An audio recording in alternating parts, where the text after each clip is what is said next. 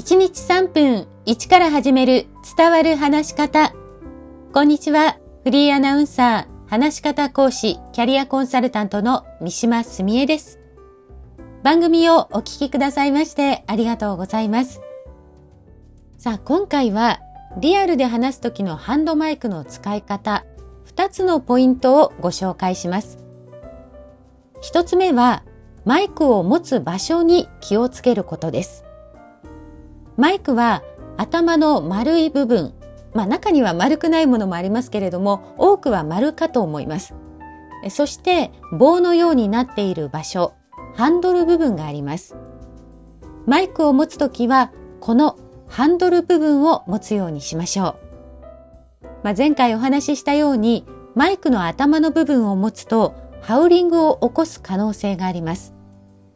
それから、有線マイクの場合は、ハンドルの中央部分を持っている人が多いんですが、ワイヤレスマイクの時に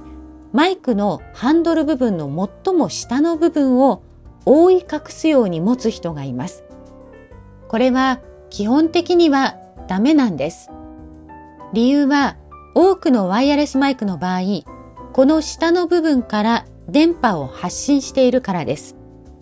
なので、この部分を手で覆ってしまうと電波が途切れ、声が途切れるというトラブルが生じかねません。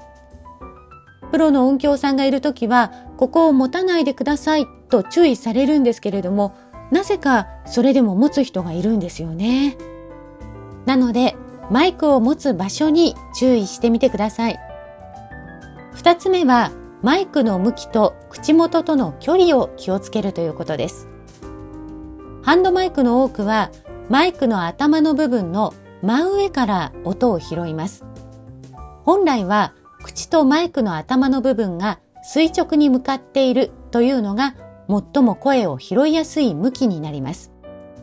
けれど声が大きい人や家行、パ行、他行などの息を多く吐き出す発音の際には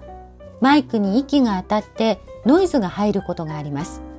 聞き手にとっては耳障りなノイズなんです。なので私はこれを避けるため、口元の下、斜め45度くらいで5センチから10センチ離して使うようにしています。こうすることで無駄なノイズが入ることが少なくなるんです。それから結構多いのが、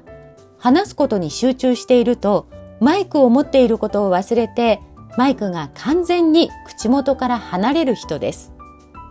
集中して話していてもマイクは常に一定の位置と向きを意識して使ってください。話す前にマイクチェックをする。練習の時からマイクがあるつもりで練習するとマイクを効果的に使えますよ。今日も最後までお聴きくださいましてありがとうございました。